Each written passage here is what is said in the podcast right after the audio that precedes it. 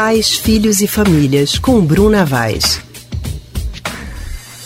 E já estamos na linha com a psicóloga Bruna Vaz, do Centro de Pesquisa em Psicanálise e Linguagem, CPPL.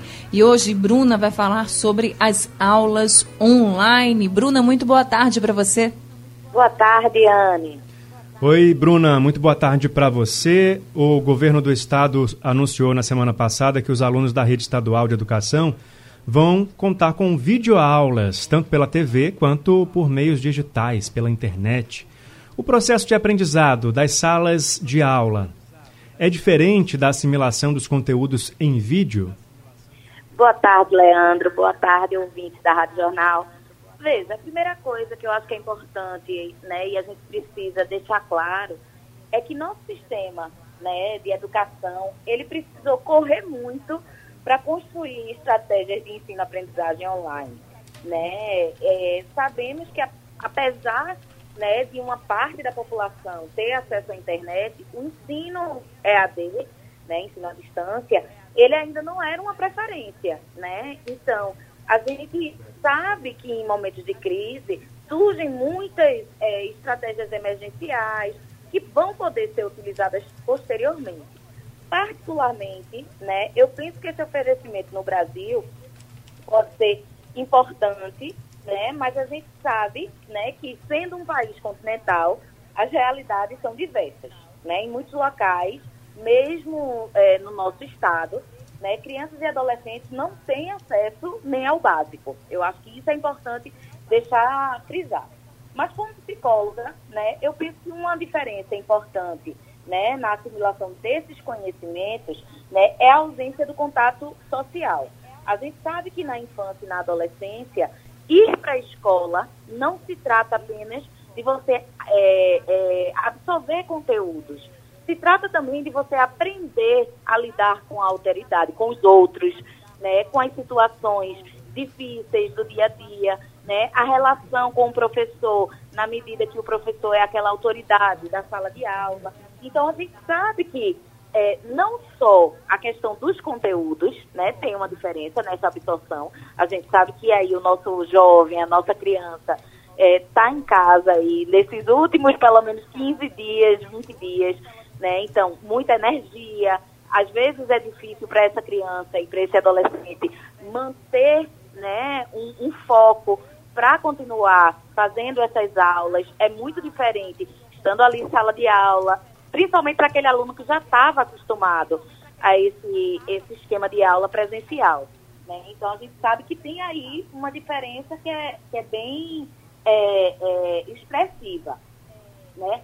A outra questão né, que eu acho que é importante a gente abordar é também essa questão de que, assim, se, se estamos tendo que passar por esse momento, né, que além dos conteúdos, né, que a gente já tem no, no calendário curricular, que outros conteúdos também esses alunos podem ter acesso, né, a conhecimento em geografia, por exemplo, saber um pouco mais sobre outros, os outros países que estão passando por essa situação, os conteúdos de história também, puxar um pouco isso, porque aí vai tornando um pouco mais é, convidativo. Certo, Bruna. Agora, Bruna, Deixa eu te fazer uma pergunta. A gente sabe de todas as dificuldades, como você falou, as crianças né, estão em casa, estão com muita energia, enfim, com relação a essas videoaulas, que pode ser até que muitas delas nem tenham tanta, como é que eu posso dizer assim, tanta familiaridade né, com essas aulas via internet, por exemplo, e até mesmo por canais de TV. Então, como é que elas podem fazer para aproveitar melhor esse conteúdo e também como os pais que estão em casa ou com os familiares que estão em casa com estudantes podem ajudá-los? Veja, é uma adaptação em tempo recorde. Né? Eu acho que, antes de tudo, é importante dizer, né? porque é uma, uma modalidade que já vem sendo usada no ensino é, superior né? e nas pós-graduações, mas né, não é uma realidade para os alunos de ensino fundamental e médio. Estou colocando isso se a gente é, se basear nas aulas da rede pública, principalmente. Então, se a gente. É, o que é que eu tenho para dizer? Eu acho que o que eu preciso dizer para os jovens, para os pais, é que é importante construir com essa criança, com esse jovem, né, a necessidade de estabelecer e de continuar uma rotina, né? A gente sabe que é um desafio para esses jovens e para esses pais, né? Mas eu acho que precisa manter uma rotina de horário que vai ser destinado aos estudos, né? E, além disso, quanto mais é, os pais conseguirem estabelecer essa rotina junto com seus filhos, é, tem uma possibilidade, uma probabilidade maior desse aluno, né, absorver aqueles conteúdos. Agora, é importante também dizer aos pais é, que calma, sabe? Porque isso tudo é muito novo, inclusive para eles. Então, é, eu tenho visto muitos pais muito angustiados nos últimos é, dias, né, com essa noção de, de homeschooling, e que eu acho que é importante é, uhum. não ficar, não entrar numa paranoia de que agora vão ser professores, né? A gente sabe que não não dá para fazer por aí. Uhum. Eu acho que os pais podem funcionar como grandes catalisadores para que esses alunos, né, possam ser direcionados a é, conseguir dar continuidade a seus estudos.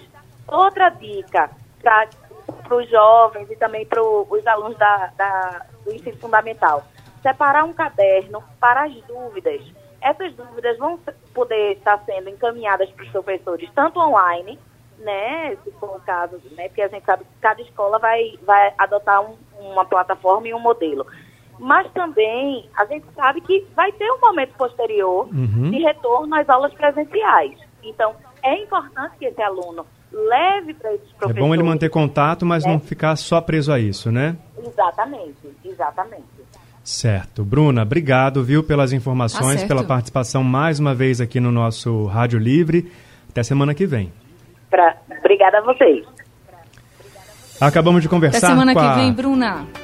Desculpa, Anne. Acabamos de conversar com a psicóloga Bruna Não, Vaz, do Centro de Pesquisa em Psicanálise e Linguagem, CPPL.